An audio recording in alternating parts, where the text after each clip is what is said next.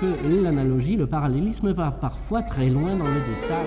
La musique classique est au-delà. C'est l'heure métaclassique avec David Christoffel. Faire de la musique classique au Vietnam, est-ce que cela veut dire jouer de la musique européenne Faire amende honorable à l'Occident Ou plutôt choisir le camp le plus intéressant parmi les musiques globalisées Ou gentiment se signaler dans les transferts internationaux que la musique peut organiser? L'un n'empêche pas l'autre, peut-être que faire de la musique classique au Vietnam, c'est tout cela à la fois et plus encore. Dans un documentaire intitulé Once Upon a Bridge in Vietnam, François Bibon a filmé des musiciens vietnamiens qui se cherchent une autre vie en jouant de la musique classique quand ils ne préfère réactiver des musiques traditionnelles d'avant la guerre. Mais encore plus précisément que l'histoire des musiciens vietnamiens qui jouent de la musique classique, François Bibon raconte sa propre histoire, comment le deuil de sa grand-mère l'a conduit au Vietnam et a éveillé le désir de s'y intégrer. Malgré la fresque idyllique offerte par le documentaire, il y a aussi des figures qui ont dédié leur vie à la musique vietnamienne sans y parvenir aussi bien qu'elles auraient voulu, ce dont nous témoignera François Bensignor, journaliste spécialisé dans les musiques du monde qui a pu suivre de près le parcours de Wang Tan, chanteuse vietnamienne qui vit en France, où elle a essayé de vivre de son chant ancré dans la tradition musicale du Vietnam. Et puis, le temps d'une chronique, nous recevrons aussi Swan Bonnet, qui étudie l'anthropologie à l'EHESS et pointera les prudences d'usage quand, en passant d'une langue à l'autre, une notion musicale pourrait en cacher beaucoup d'autres. Pour commencer, nous nous plongeons dans le film Once Upon a Bridge in Vietnam.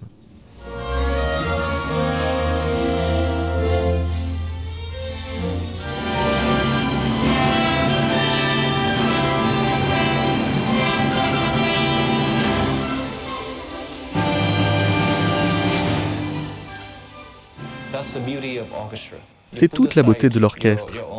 On met de côté son ego pour construire quelque chose ensemble.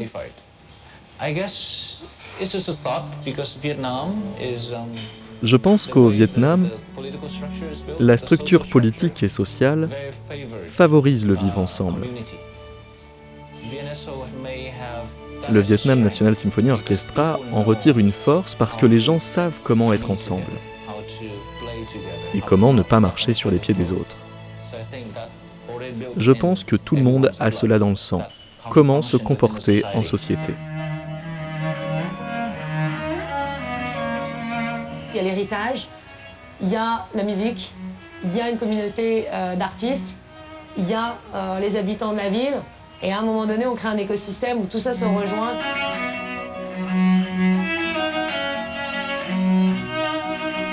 Je pense que remettre l'artiste au centre de la communauté est plus qu'une force. C'est quelque chose de très fédérateur et quelque chose qui concerne donc le développement des villes durables, le développement des villes intelligentes.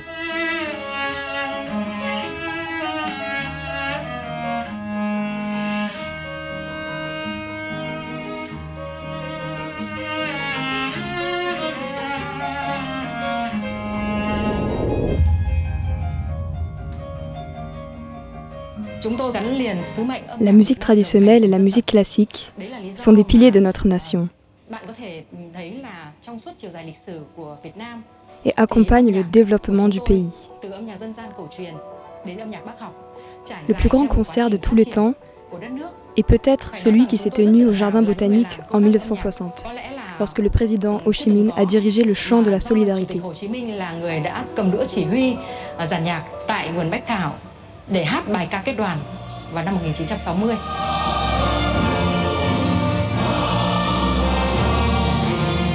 Le premier concert auquel j'ai assisté était un concert euh, assez spécial puisqu'il célébrait les 75 ans du ministère de la Police.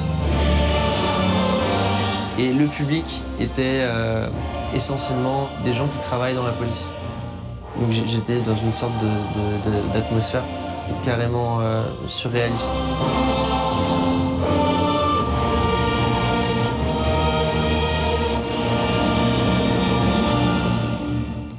Avec euh, des traductions made in métaclassique. C'était un extrait de votre film François Bibonne où on a entendu successivement le violoncelliste Fan Dofeu qui est euh, Vietnam, qui, est violoncelliste donc euh, à l'orchestre symphonique national du, Vietnam, Betty Pallard qui est de la Ben Xuan Fondation en France pour le coup, et à l'instant Tran Le Kien qui fait partie de Vietnam Music Association. On est frappé alors sans doute par l'effet de votre montage, par l'extrême cohérence des points de vue de ces acteurs à dire que jouer de la musique classique au Vietnam, donc, euh, ça fédère Oui, effectivement, on est vraiment dans cette idée de, de, de, bien-être euh, social, de musique comme, euh,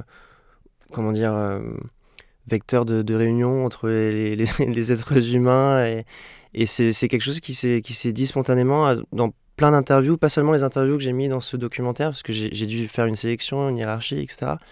Mais en fait, effectivement, il y a, cette idée de, musique pour la société, pour, le, pour le Vietnam, avec le grand V. Et donc, euh, c'est quelque chose que j'ai voulu montrer. Alors, c'est pas de la propagande comme on pourrait l'imaginer. Euh, on pourrait imaginer que c'est euh, la musique pour le communisme, pour le Vietnam communiste. C'est vraiment, c'est une sorte, c'est quelque chose de très spontané qui s'est retrouvé et que j'ai trouvé, voilà, tout simplement bon à transmettre. Ce qui ressort de, votre documentaire, c'est que les, institutions symphoniques, tous ceux qui jouent de la musique classique au Vietnam, sont quand même des acteurs relativement récents. Oui, oui, alors euh, l'orchestre, euh, l'hymne national, etc., sont liés à la, construction du pays du Vietnam, donc euh, à la, suite à l'indépendance du, pays. Et on retrouve effectivement un réflexe républicain avec cette volonté de Ho Chi Minh de, construire un pilier musical pour la nation vietnamienne. Et donc effectivement, c'est assez récent. en, en, ce qui concerne l'empreinte vietnamienne de ces institutions, mais bon, c'est la musique classique a quand même une longue histoire. Euh, qui, qui, démarre euh, en fait avec la période coloniale de la France.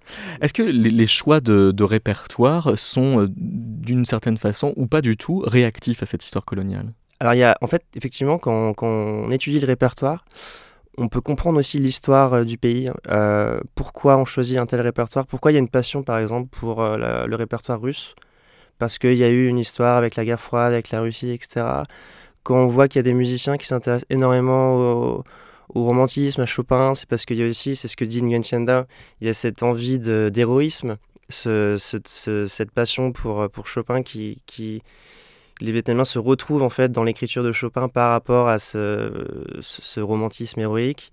Il y a cette, euh, cette affection pour le répertoire français, pour Debussy, pour Ravel, pour la peinture française aussi. Et, là, on, retrouve toute euh, ce, cette communauté euh, vietnamienne francophone qui, ont eu des, parents, des grands-parents qui parlent toujours français. Et, donc c'est ça que j'ai beaucoup aimé aussi en, interviewant, rencontrant tous ces, ces, personnages, c'est de comprendre à travers leur passion pour un certain répertoire leurs euh, racines euh, qui, qui, qui, est très, euh, qui sont complexes.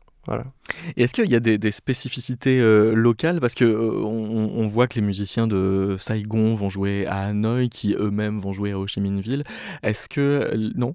Oui. Si, oui. Est-ce que ça veut dire que, je sais pas, ceux de Saigon préfèrent Ravel, ceux de ah. Hanoï de Bussy Alors oui.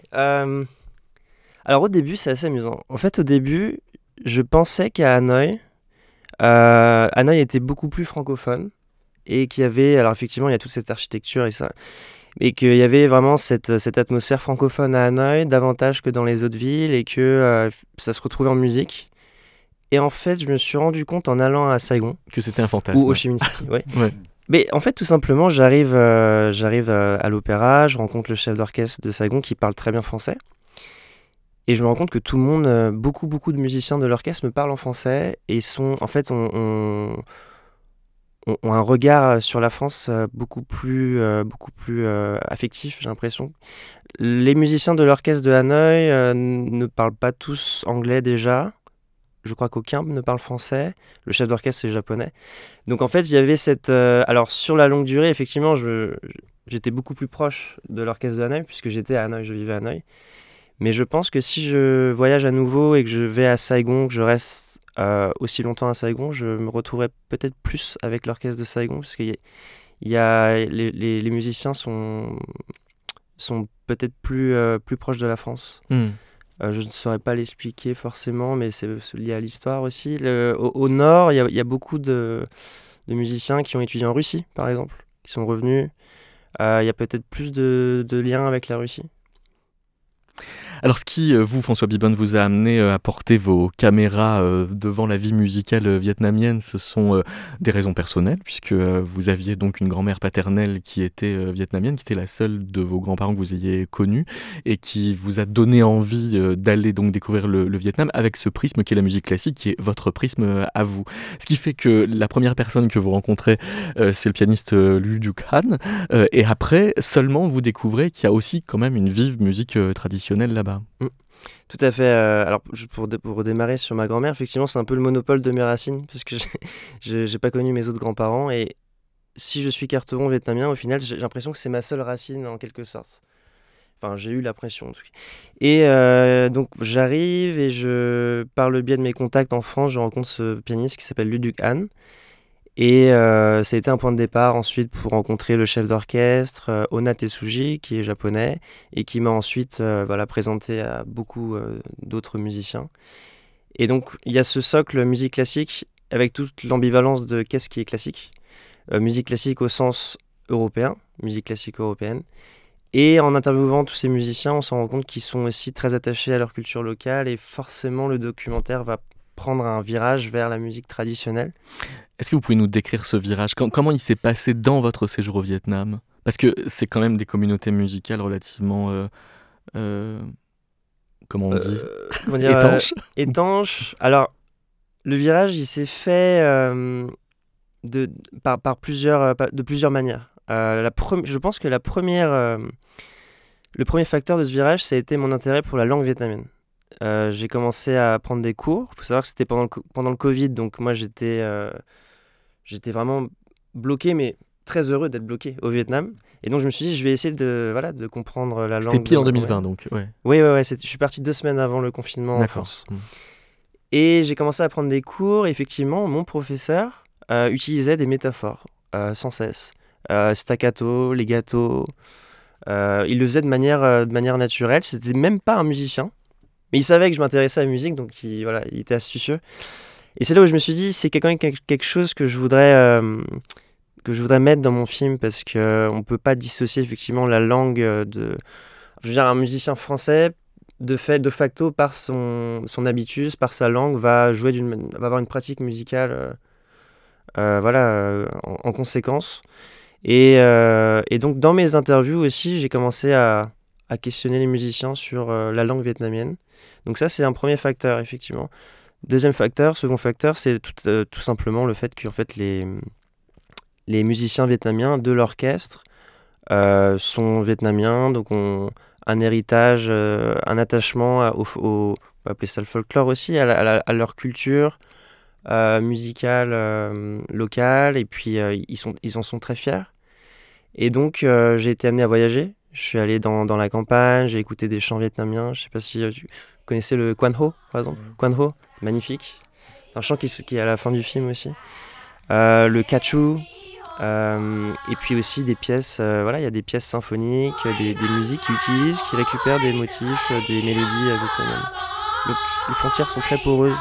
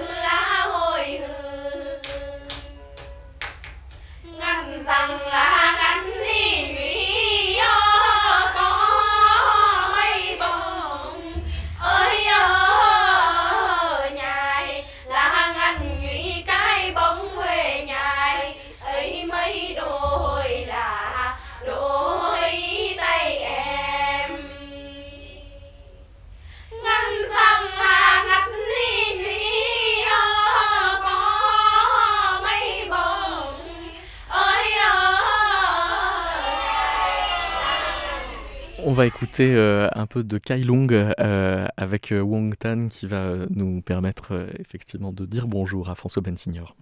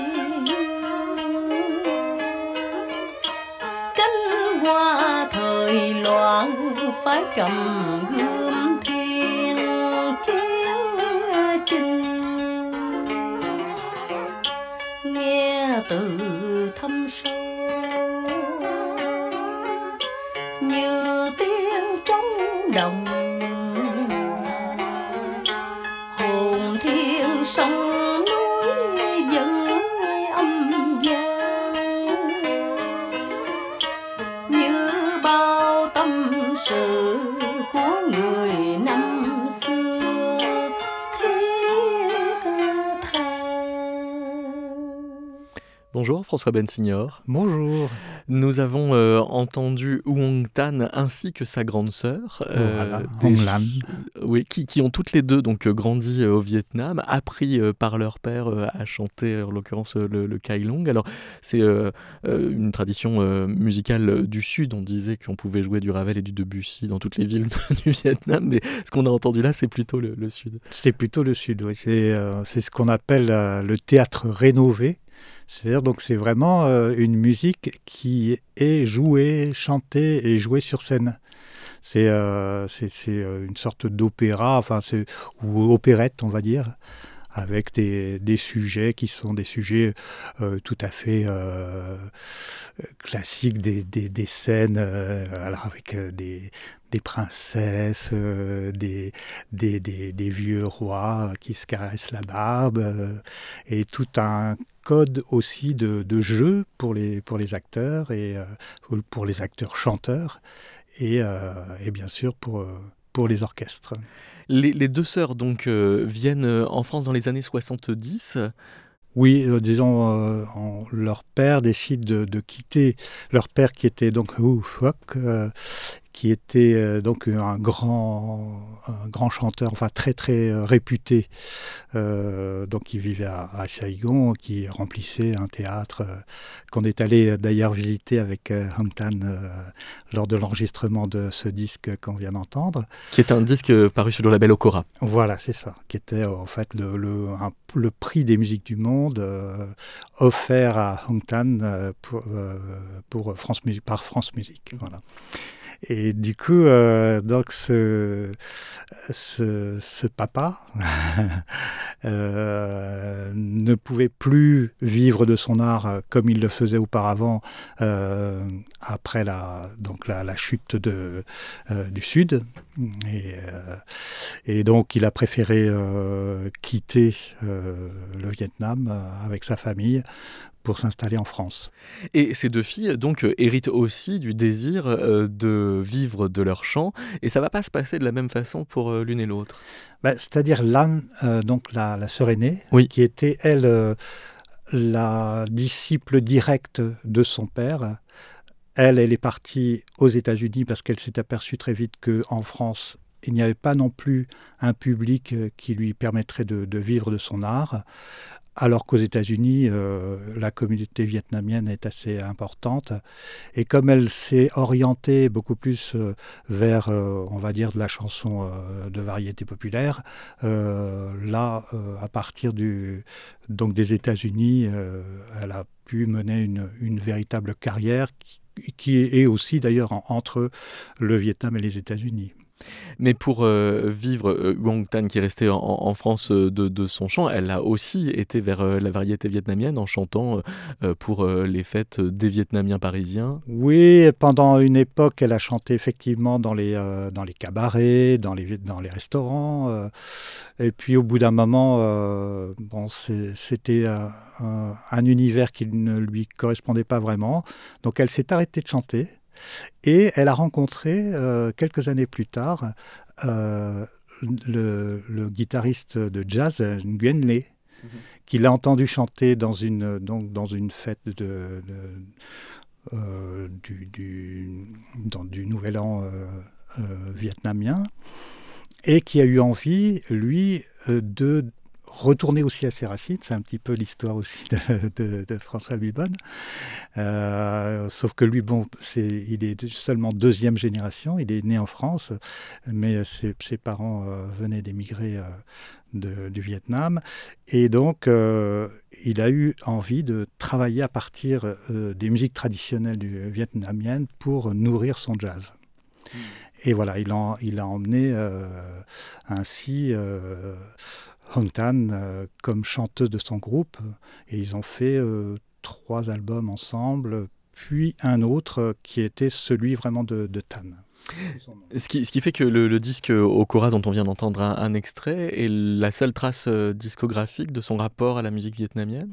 Alors c'est après, non en fait, c'est après cette aventure ah avec Nguyen Le qu'elle a décidé de se consacrer exclusivement à la musique traditionnelle parce que bon ça l'intéressait c'était bien le jazz tout ça mais elle avait envie aussi de d'être elle-même sa propre créatrice euh, et donc de euh, de travailler sur la musique telle qu'elle l'entendait.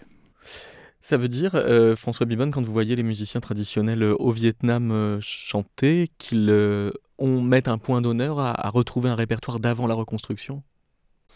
Je pense que ce sont des, aussi des familles, euh, des, milieux qui ont toujours euh, joué ou pratiqué ce, genre de musique et qu'il y a une sorte d'intemporalité à, à, ce répertoire-là euh, qui, dépasse les, dates de l'histoire.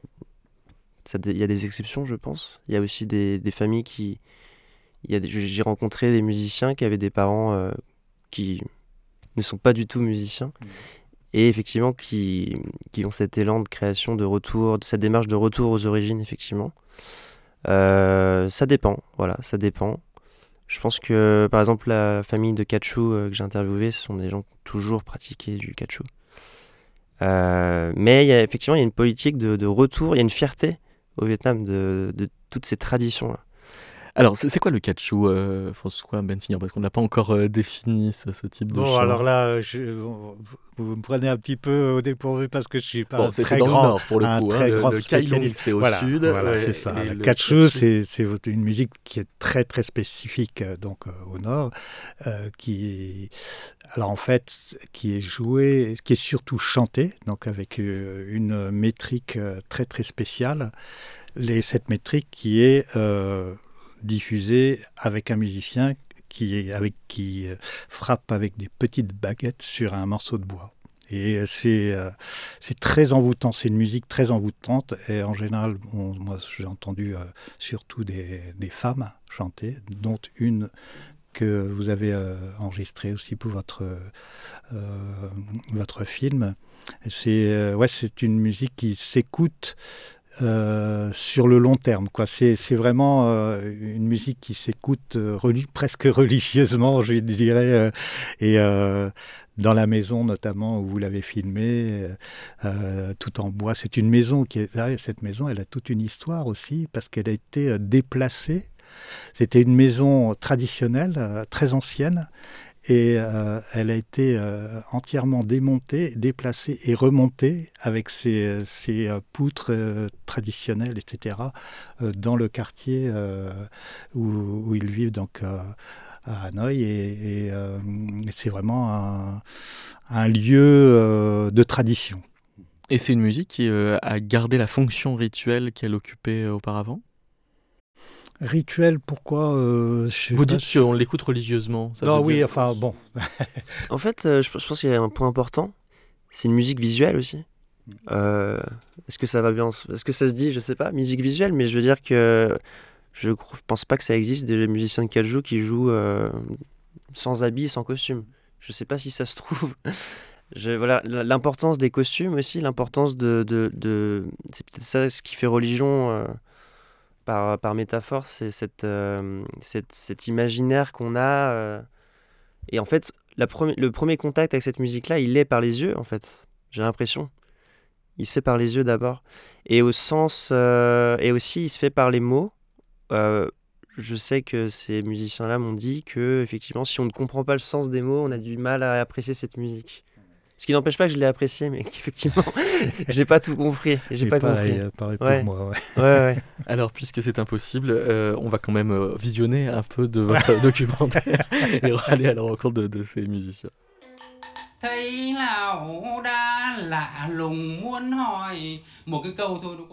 Vous voyez, dans une seule phrase, il y a les cinq tons.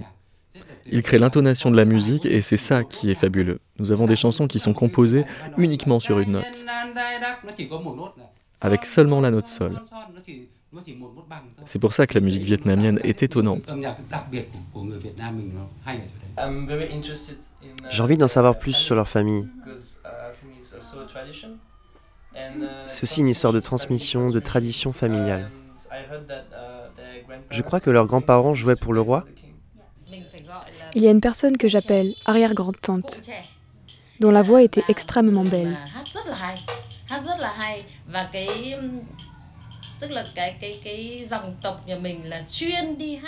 Autrefois, ma famille chantait à la cour royale. Et elle chantait si bien que le roi lui a fait une statue en or. Elle avait même gagné des terrains. Ils lui ont donné une boule de coton à lancer. Puis le point où la boule a atterri est devenu la limite de sa terre. Elle a obtenu toute la terre de Dongda, que l'on appelait Taiha. C'était à nous, la famille de Katru Taiha. Il faut étudier le katru, l'absorber pour comprendre sa beauté. Le katru est une forme d'art académique du Vietnam. Les paroles composées par nos ancêtres sont ésotériques. Les gens ordinaires ne peuvent comprendre ces vers.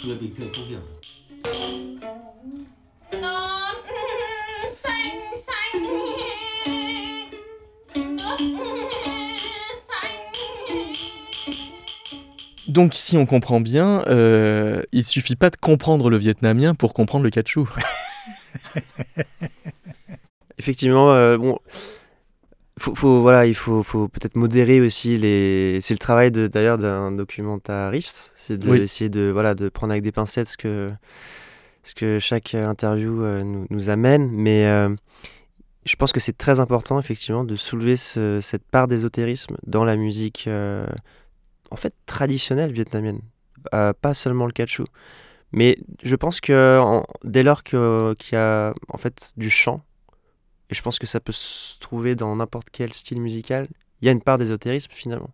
Puisque les, les paroles s'envolent vers le ciel. mais non, mais je veux dire, c'est important. Je pense que c'est très important. Et on peut pas étudier le, le, Vietnam en général sans étudier la langue, le chant. Et je pense que c'était effectivement quelque chose de très important de rencontrer ces gens. Alors on va essayer d'aborder quand même les, spécificités musicales euh, de la musique euh, vietnamienne, y compris les difficultés que les musiciens vietnamiens peuvent rencontrer quand ils viennent étudier la, musique euh, en, Europe.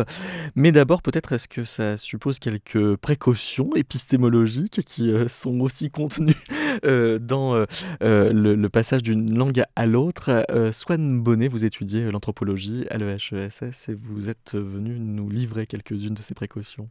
Bonjour. oui, je voulais aborder, euh, en lien avec ce dont on parle, par une perspective anthropologique, les enjeux euh, donc, linguistiques et épistémologiques euh, qui peuvent faire face à une recherche en ethnomusicologie. Lorsqu'une recherche s'intéresse à un certain type de musique, dans un contexte social et linguistique différent de celui du chercheur, il est souvent difficile de décrire et de définir cette musique sans avoir accès aux termes exacts dans la langue en question. De plus, certains termes pour décrire la musique, et plus précisément euh, dans la musique classique euh, en France, comme par exemple les termes de mineur, de majeur, de gamme, de modulation, de tonalité, ou même des termes de valeur comme euh, la justesse ou la dissonance, ne peuvent pas forcément être appliqués de la même manière dans un autre contexte géographique, linguistique ou social, puisque ces termes sous-tendent déjà des catégories cognitives qui sont déjà propres à un certain contexte. Et le fait de calquer ces termes très précis qu'on a en France pour décrire la musique serait euh, risqué de tomber dans une perspective européocentrée. Par exemple, en Nissan, c'est la région dans laquelle je travaille, euh, où j'ai fait ma recherche de terrain de, master, au nord-est de la Thaïlande, il est assez difficile de trouver des équivalents linguistiques pour décrire les structures musicales de la musique traditionnelle. Un des instruments euh, très populaires est un orgue à bouche qui se nomme le ken, et euh, même si les musiciens peuvent, à proprement parler, utiliser toutes les notes euh, d'une gamme telle qu'on a l'habitude de la définir, c'est-à-dire un ensemble de notes déterminées par la combinaison euh, du ton et de l'échelle, les musiciens n'utilisent presque jamais toutes les notes de la gamme dans leur jeu musical. Il serait un peu plus juste peut-être de parler, pour définir le procédé musical de cet instrument, de parler d'échelle pentatonique, à savoir une échelle musicale qui utilise cinq auteurs de sons différents sans demi-ton. Euh, le musicologue et sémiologue Jean-Jacques Natier a expliqué dans un article en 2004 qui s'appelle Ethnomusicologie et signification musicale l'importance de fonder l'analyse des structures musicales sur des catégories qu'il appelle émiques, c'est-à-dire euh, des catégories cognitives des populations étudiées. Et euh, selon lui, le langage verbal est le seul outil dont nous disposons pour accéder aux significations du fait musical et pour accéder donc euh, au entre la matière sonore et les significations. Mais donc cela nécessiterait euh, aussi une étude approfondie non pas seulement de la perception et des catégories cognitives des musiciens, mais aussi de celles du public, des spectateurs de cette musique lors des performances, des artisans qui fabriquent les instruments, des professeurs, des jeunes et des anciennes générations, euh, etc., pour comprendre tout le, réseau de, tout le réseau de significations associées à la musique étudiée. Significations, en plus, qui peuvent relever à la fois du champ philosophique, à la fois du champ social, idéologique et même euh, d'un vécu personnel, en fait. Et euh, donc c'est pour ça que, enfin c'est pour cette raison que le terrain de longue durée en anthropologie est indispensable en fait pour avoir les clés nécessaires, notamment les clés linguistiques en fait, pour, euh, pour pouvoir faire une recherche en ethnomusicologie euh, et donc passer de langage en langage, puisque le chercheur euh, tente de saisir le fonctionnement de cette musique en tant que langage, pour pouvoir ensuite appliquer dans une recherche les, thèmes, les termes musicologiques les plus adaptés pour la décrire. Et ces traductions de langage en langage, donc de la musique à la parole, puis d'une langue vernaculaire à l'anglais ou au français, donc qui sont que des traductions, euh, peuvent engendrer des déformations. Et donc, euh, est-ce que vous, François Bibonne, euh, vous avez pu rencontrer des difficultés ou certaines de ces problématiques liées à la langue sur le terrain de votre documentaire? Effectivement, c'est par rapport au fait d'être un outsider ou au, biais que peut apporter la, langue du chercheur, effectivement. Moi, j'étais un outsider. C'est par rapport à ça bah, C'est pas forcément le fait d'être un outsider, parce que je pense dans tous les cas, euh, un chercheur, en fait, reste un outsider. Parce que dans tous les cas, hmm. on, a, on a un contexte. On hmm. vient d'un contexte qui est forcément différent, mais c'est par rapport à. C'est surtout la manière de décrire, en fait, par les termes linguistiques, qui peut être difficile quand on n'a pas vraiment les termes exacts. Et même encore quand on connaît la langue euh, vraiment bien, il y a toujours des choses qu'on des, petites significations qui nous échappent parce qu'il faut comprendre aussi le contexte social en fait et, enfin même la langue est liée au contexte social hmm. enfin il y, a plein de choses qui sont liées quoi. Alors j'ai donc juste pour, pour revenir euh, d'une manière globale effectivement le, le problème de la langue a été récurrent dans toutes, euh, toutes mes recherches toutes, mes interviews. J'avais toujours un, vietnamien avec moi pour me traduire. Les interviews euh, le passage avec effectivement la famille Kachu il ne parlait pas anglais donc effectivement, l'anglais était euh, souvent une passerelle, mais des fois, c'était même impossible de parler anglais. Donc j'étais dans une incompréhension euh, assez, euh, assez, assez amusante finalement. C'était pas, je l'ai pas vécu comme, comme un handicap. J'ai apprécié cette, cette, cette, incompréhension et je l'ai acceptée. par rapport au biais cognitif que peut effectivement engendrer tout cela, je, je, je, je n'arrive pas à avoir d'exemple hum, prégnant maintenant.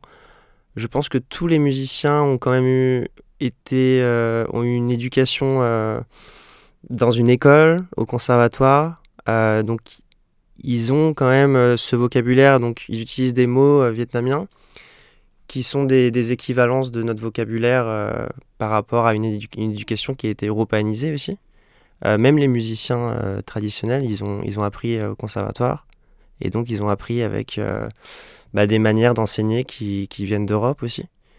Donc, je je, je pense pas qu'il y ait eu de catégories, de, de vocabulaire qui ne, que je ne puisse pas comprendre. Euh, voilà, je sais pas si c'est clair. dans, les, dans l'exemple donné par euh, Swan, il y a euh, le fait que parler de gamme serait peut-être pas très adapté, mais plutôt d'échelle pentatonique. pour le coup, François Bensignor, vous avez, on pourrait presque dire, reçu l'enseignement du professeur Tran Van Non, loin de là. Vous l'avez visité, en tout cas, dans sa maison. J'ai eu la grande chance de, de, pouvoir le rencontrer. Une maison offerte par le gouvernement. Exactement, qui est devenue aujourd'hui un musée avec l'ensemble de ses collections euh, notamment, il avait une très très belle collection d'instruments de, musique. Et de son vivant, il avait été décidé que ça deviendrait un monument à sa mémoire et, à son souvenir. Et alors, il, euh, lui, vous a expliqué que, alors, il y a bien dans la musique euh, vietnamienne des quintes, des sixes, des quarts, un octave, donc on retrouve des intervalles qui nous sont bien connus. Par contre, il n'y a pas de hauteur fixe. Voilà. il n'y a pas l'équivalent de notre diapason. Donc ça, ça peut se, se, quoi, se désaccorder à tout moment. Alors, c'est pas, je ne vais pas essayer de, de, de, gloser, de euh, gloser à partir de, des paroles de Tran Van parce que c'est vraiment un grand maître euh, et je serais un petit peu incapable de le faire. De, donc, euh, je préfère vous lire les, les paroles sont verbatim. voilà, sont verbatim. Donc, il dit, voilà ce qu'il dit. je vais commencer au début parce que il dit quand même quelque chose qui est très important. Voici un décret français du 19e siècle. Petite parenthèse, on va consacrer une émission à ce décret français avec Fanny Gribensky très bientôt. Ah, 1859. Formidable. Donc ce décret français avait fixé le La de la, de la musique occidentale à 435 ou 440 vibrations doubles par seconde dans une température de 16 degrés ou 20 degrés centigrades sous une pression atmosphérique de 67 mm de mercure. Mais au Vietnam, il n'y a pas de hauteur absolue. Chaque artiste peut avoir son ha. La musique vietnamienne n'est pas constituée de notes, mais de 5 degrés. Ha est le premier degré, celui de la fondamentale. Chu est la seconde majeure au-dessus du Ha. Chang, la carte, Che, la quinte, Kong, la sixte, Liu, l'octave. Mais ces notes ne sont pas fixes, elles peuvent bouger. Lorsque la fréquence varie vers le grave, on l'appelle non, c'est-à-dire jeune, et vers l'aigu, on l'appelle gia, c'est-à-dire vieux. Ces variations ne correspondent pas précisément au bémol ou au dièse, elles dépendent du jugement de l'artiste et de celui du public. Est-ce que je continue?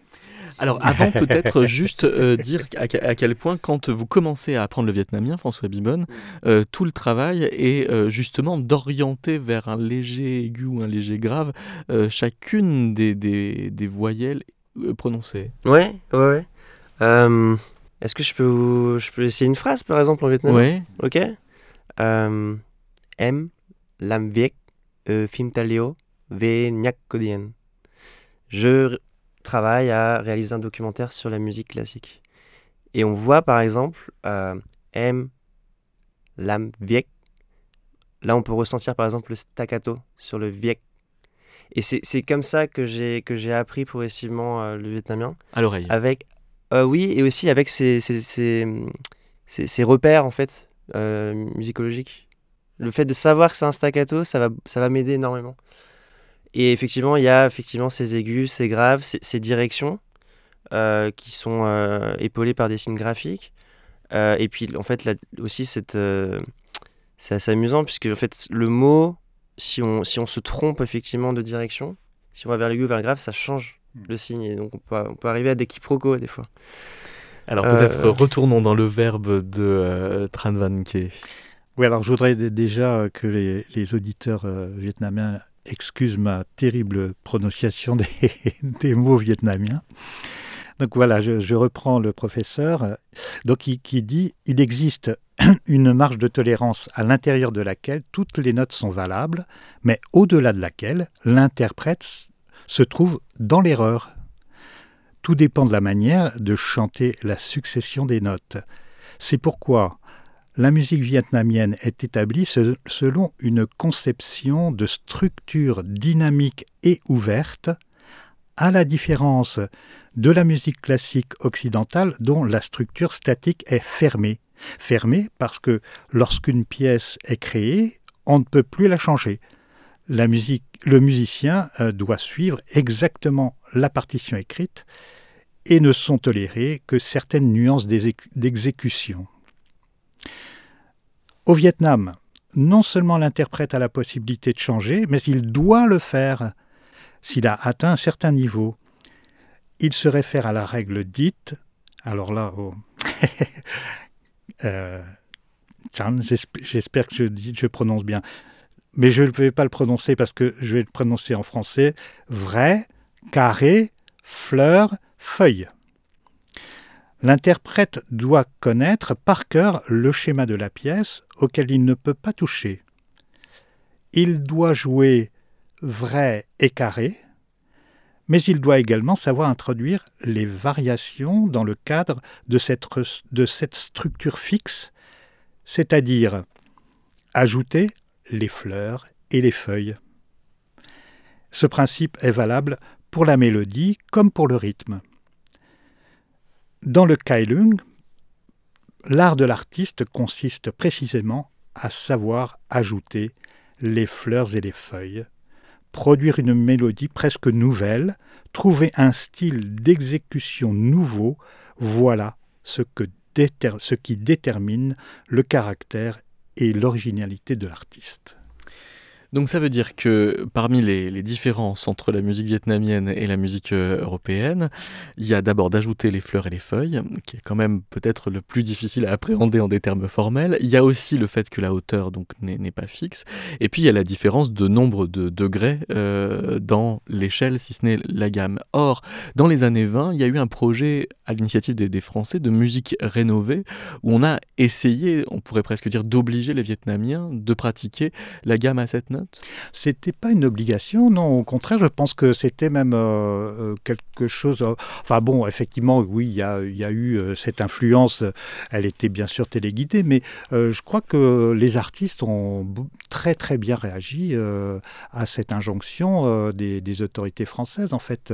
Et, et c'était pas uniquement d'ailleurs l'influence des, musiques classiques, c'était beaucoup plus les chanteurs style Tino Rossi etc. Enfin, c'était euh, c'était la, la, grande chanson française euh, euh, du début du XXe siècle. Hmm. Parce qu'il y avait un certain Poinsignon, François Bibonne, qui avait instauré un conservatoire français d'Extrême-Orient à Hanoï, qui n'a pas très bien tourné.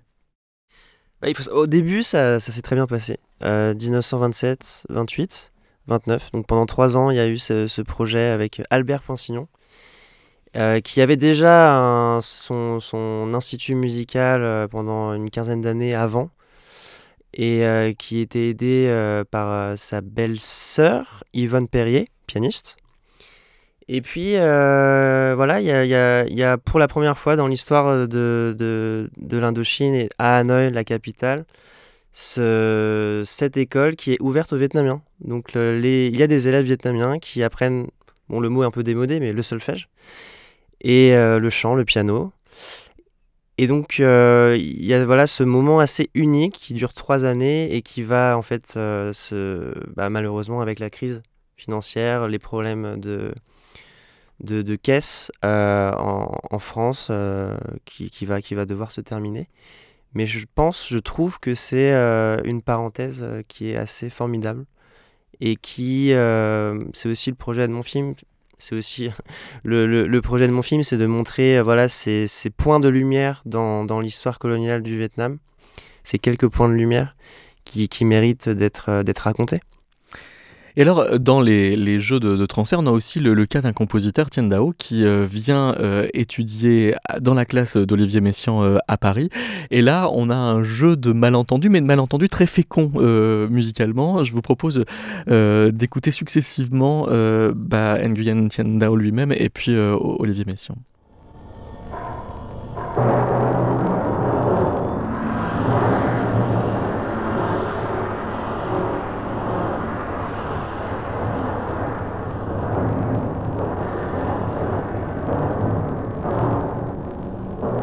Je suis né et j'ai vécu la plupart de ma jeunesse auprès des paysans vietnamiens. Donc euh, ma jeunesse est bercée par la musique traditionnelle et folklorique de mon pays. Ensuite, je suis venu à Paris, j'ai fait toutes mes études d'écriture au conservatoire, euh, lesquelles études sont sanctionnées un premier prix de composition dans la classe de Olivier Messiaen, mais je vous avoue tout de suite que je n'ai jamais rien compris à l'harmonie occidentale parce que je n'entends pas en moi la gamme chromatique. En moi, par exemple, euh, une phrase. La, la, la, la, la, la. Je n'entends pas comme ça. Je suis incapable d'harmoniser une phrase comme ça, mais parce qu'en moi, cette phrase résonnerait comme ça.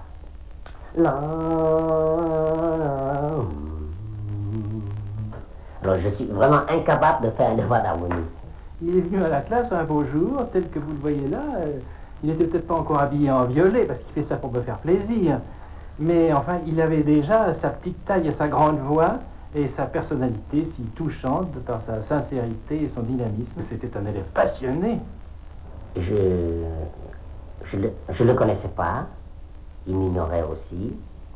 Il, il a fallu qu'un de mes amis me pousse fortement dans sa classe, parce que je n'osais pas.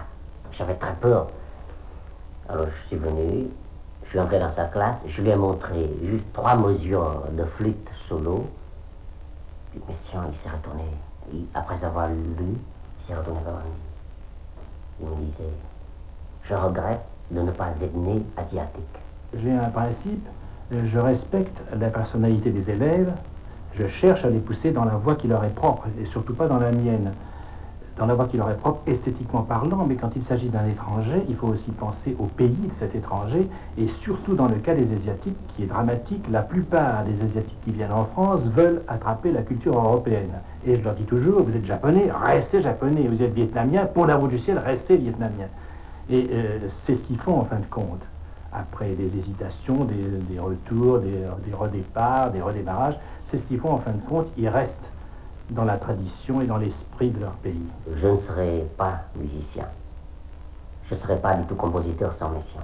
C'est lui qui m'a révélé à moi-même, qui m'a justement montré euh, la beauté de la musique orientale, la beauté de la musique occidentale, la beauté des, des chants des Incas, les chants d'amour du Pérou. Eh, eh, est-ce que ça veut dire que euh, pour pouvoir se respecter, il faut vouloir ne pas se comprendre? C'est magnifique.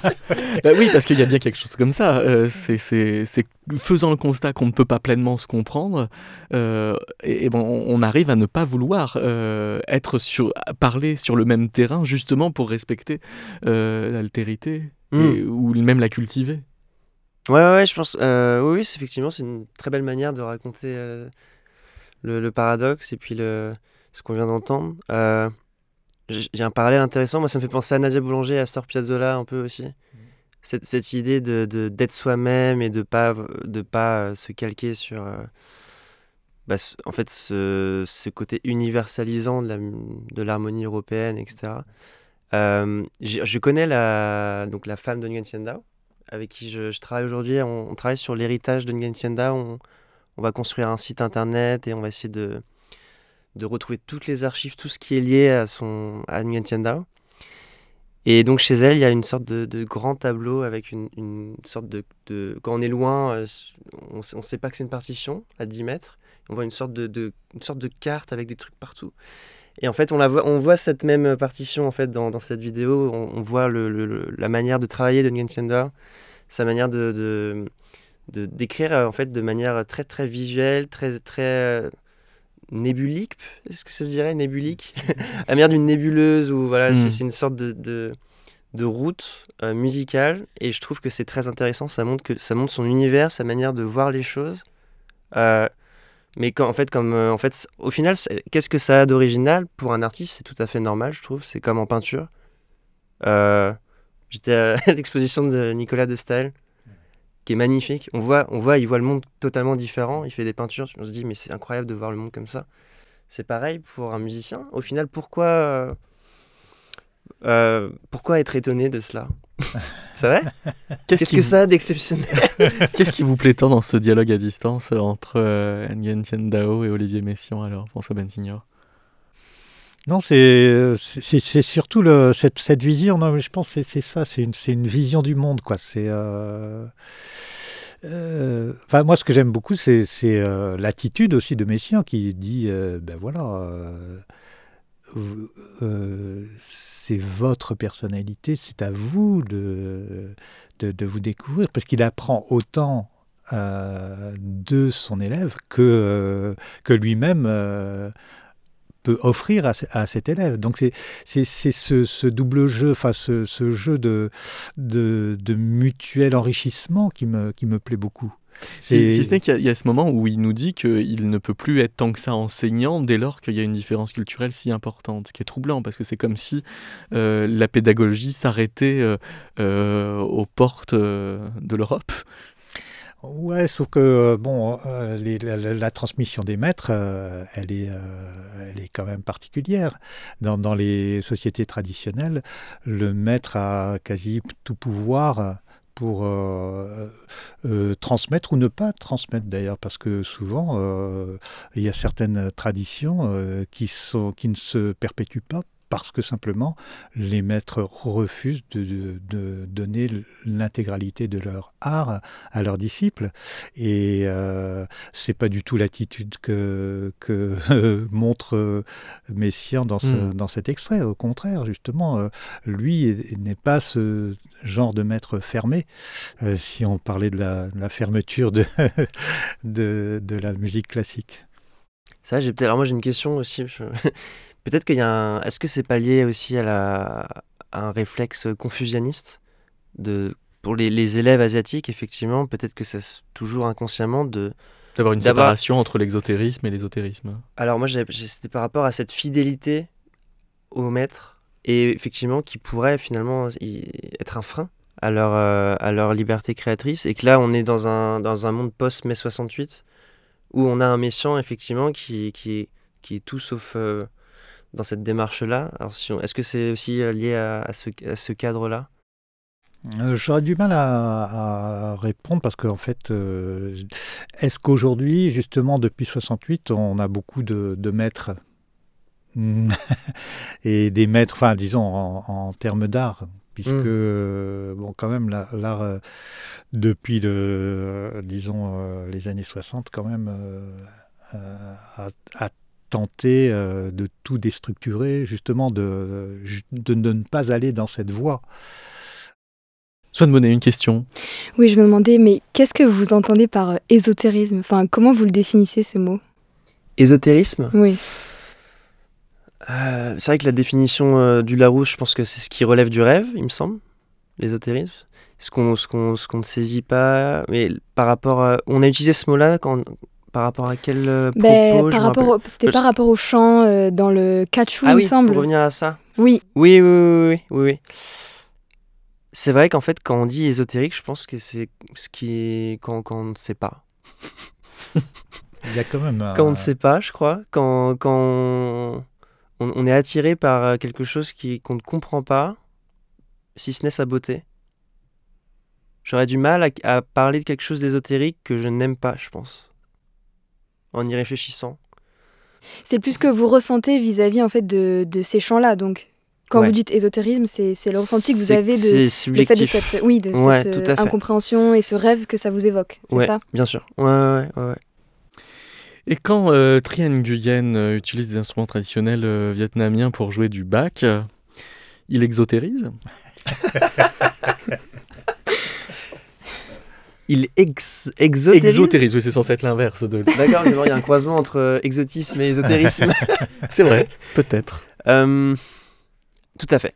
Alors, pour revenir encore à la question de Swan, effectivement, alors, et, et- et la connecter à, à Tri Nguyen, euh, en fait, je pense qu'il y a aussi cette portée visuelle, euh, cinématique. Quand je pense à quelque chose d'ésotérique, en fait, je pense à une image. Et effectivement, et c'est ce que je disais avec le catchou, c'est qu'il y a, cette vision, il y a ce, cette, euh, primauté de, l'image. Alors c'est dur, c'est difficile à accepter cette idée de primauté de l'image sur le son quand on parle de musique, mais il y a quand même cette place prépondérante de visuel. Et quand j'écoute par exemple la musique de Trine Nguyen, je, elle, me raconte une histoire, elle, est cinématique, et en tant que euh, documentariste, c'est quelque chose que j'apprécie énormément. Et on, peut, ne peut pas dire ça de toutes les musiques. Il y a des musiques qui sont pas, pas c'est dur de dire pures, mais je sais pas comment expliquer, mais il y a des musiques qui sont moins ciné, qui ne sont pas cinématiques. Voilà. Toutes les musiques ne sont pas cinématiques. Et, et donc, euh, vous, vous prononcez Tri euh, Nguyen, alors qu'il Volontairement. En, en soi, il faudrait dire Chi. Il faudrait dire chi. Ouais. Mais lui demande il- mais- à, à être occidentalisé. Il, il- voilà, pour, pour- par- Enfin, il par- demande à ce que le monde entier l'écoute surtout. Bah, c'est surtout qu'en fait, en France, même dans la diaspora vietnamienne, ils prononcent leur nom à la française. D'accord. Parce que, de manière pratique. Et alors, donc, nous allons écouter euh, Tri Nguyen jouer quel instrument, euh, François Bensignon Alors c'est le Dan Tran. C'est une euh, grande sitar longue. Longue Très- comment? Elle fait à peu près, je sais pas, 1m50. Hein. Je dis pas une bêtise, oui. Et euh, c'est très, c'est très beau. C'est enfin, une sitar qu'on retrouve partout, partout en Asie. hein. C'est, euh, on- alors, elle n'a pas le même nom, mais on la retrouve euh, euh, en Chine, on la retrouve au Japon, euh, on la retrouve euh, partout. Mais on la retrouve pas si souvent dans les variations Goldberg Eh, de voilà, là, Et donc, euh, le voici sous le les doigts donc, de Tri Nguyen. Merci beaucoup, François en Merci, euh, François Bibonne. Et merci, Swan Bonnet. Merci. Merci beaucoup.